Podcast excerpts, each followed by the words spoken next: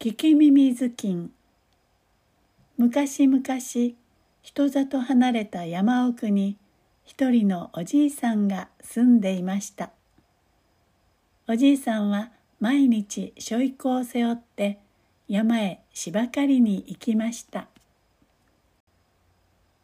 ある日のことです。その日もおじいさんは芝をいっぱい担ぎ山から降りてきました。と行く手のこんもりとした木立の下で何やらぴょんぴょん跳ねているものがいます。はてなんじゃろう。おや狐でねえか。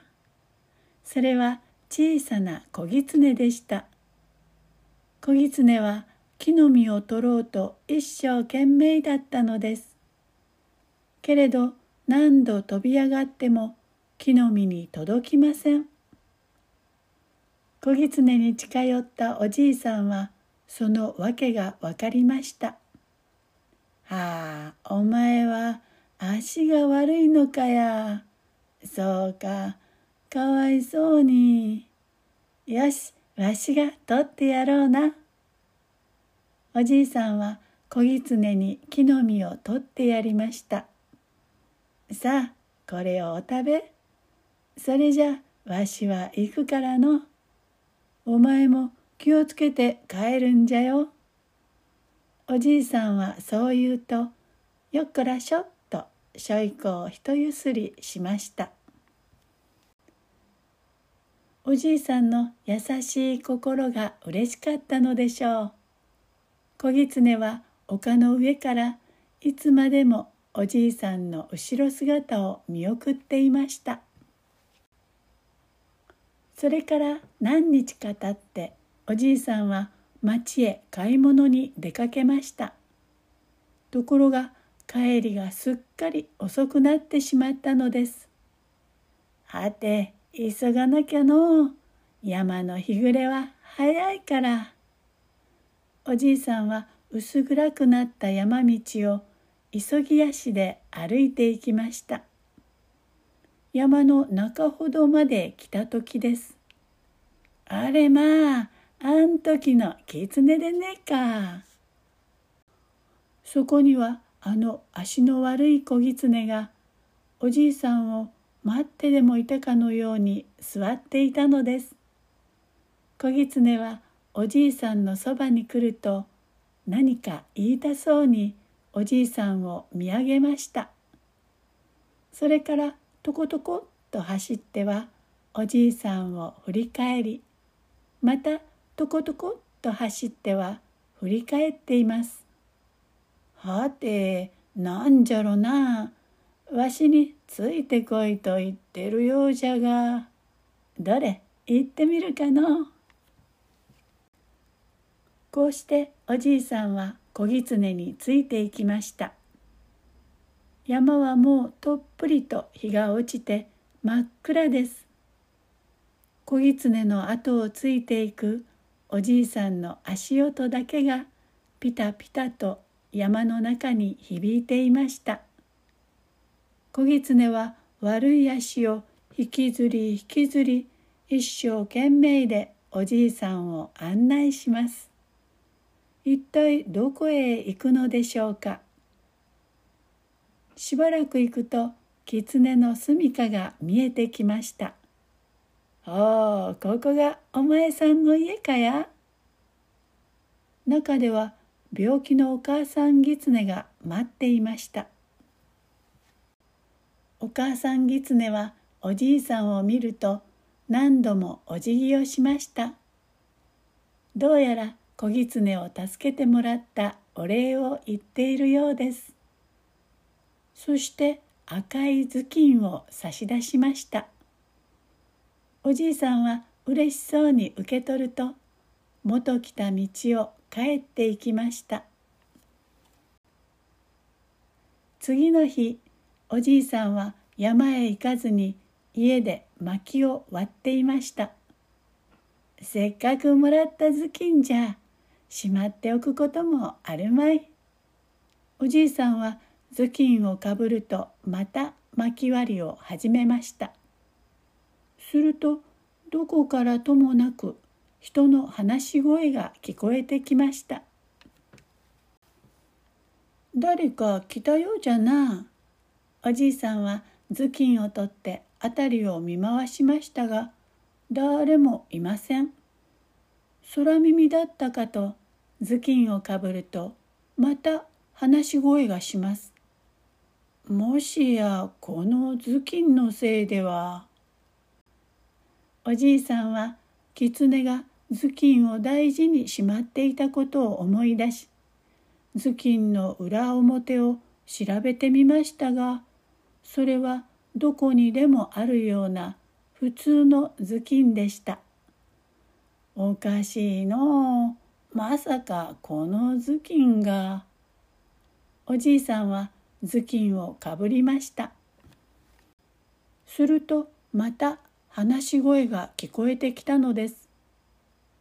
おじいさんは頭巾を取ったりかぶったりやっぱりこの頭巾のせいじゃ。そうです。狐のくれた頭巾は鳥や草や木や動物たちの声がみんなわかる聞き耳頭巾だったのです。それからというものおじいさんは山へ行くのが楽しみになりました。そんなある日木の上で2羽のカラスがしゃべっているのに出会ったのです。おじいさんは聞き耳頭巾をピチッとかぶると早速カラスのおしゃべりを聞くことにしました「なあお前さん知ってるか？長者丼の娘さんが長いこと病気だってことうんそうだってねフクロウの親父さんに聞いたんじゃが何でも娘さんの病はたたりじゃと。たたりって一体何の？ほら長者丼の庭にクスノキがあるじゃろう。あのクスノキが娘さんにたたったんじゃと。カラスの話はまだ続いていましたそれによると長者丼の娘さんの病はクスノキの上に蔵を建てたのでクスノキが長者丼を恨んでかわいい娘さんを病気にしたというのです次の日おじいさんは早速長者丼を訪ねました長者様娘さんが病気で心配でしょう。ところで今夜わしを蔵に泊めてくださらんか。きっと娘さんの病を治してみせますから。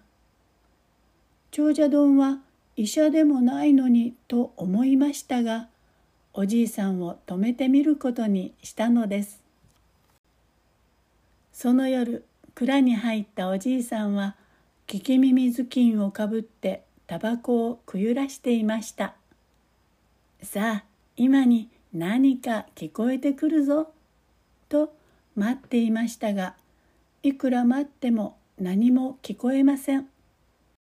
これにはおじいさんもほとほと困ってしまいました長者丼を騙したって言われたら大変じゃわい。おじいさんは心配になってきました。とその時です。蔵の外から「痛いよ痛いよ」とクスノキの鳴き声が聞こえてきたのです。かわいそうになあお前さんも長者丼を苦しめてやるといい。そばにいる木が言っています。うんそれでおらも長者丼の娘を病気にしてやったんだ。蔵さえどけてくれたらな。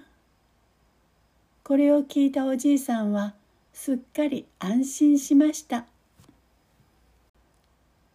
夜が明けるとおじいさんは蔵から飛び出して長者丼に言いました「クスノキのそばにある蔵をどかしなされ。そうすれば娘さんの病気はきっと良くなります。長者丼はちょっとびっくりしました。しかしかわいい娘のためなら何でもする気でいた長者丼その日のうちに蔵を動かしたのですそれから5日ほど経ちました楠木は重い蔵がなくなってのびのびしたせいでしょうか。わあと大きな背伸びを一つすると青々した葉を一面に広げました。そして「おじいさんありがとう。これでおらも村一番のクスノキになれるよ」と叫びました。周りの木もクスノキが元気になったので嬉しそうです。クスノキが元気になるにつれて長者丼の娘さんの病気もどんどん良くなりました。そしていつしかかわいい笑顔を見せるようになったのです。これでおじいさんも苦労の甲があったというものです。長者丼が大喜びしたのは言うまでもありません。おじいさん本当にありがとうお前さんは娘の命の恩人じゃ。おじいさんは長者丼からどっさりお礼をもらいました。そしてこれもみんなあの狐のおかげじゃのうと思うのでした。お礼をいっぱい持って家へ帰る途中おじいさんは考えました。そうじゃこれで狐の大好きな油揚げを買うとしよう。きっと喜ぶぞ。次の日、おじいさんは油揚げをどっさり買いました。おーい、狐やい。おいしい油揚げじゃぞ。そう言いながらおじいさんはえっちらおっちら山道を登っていきましたとさ。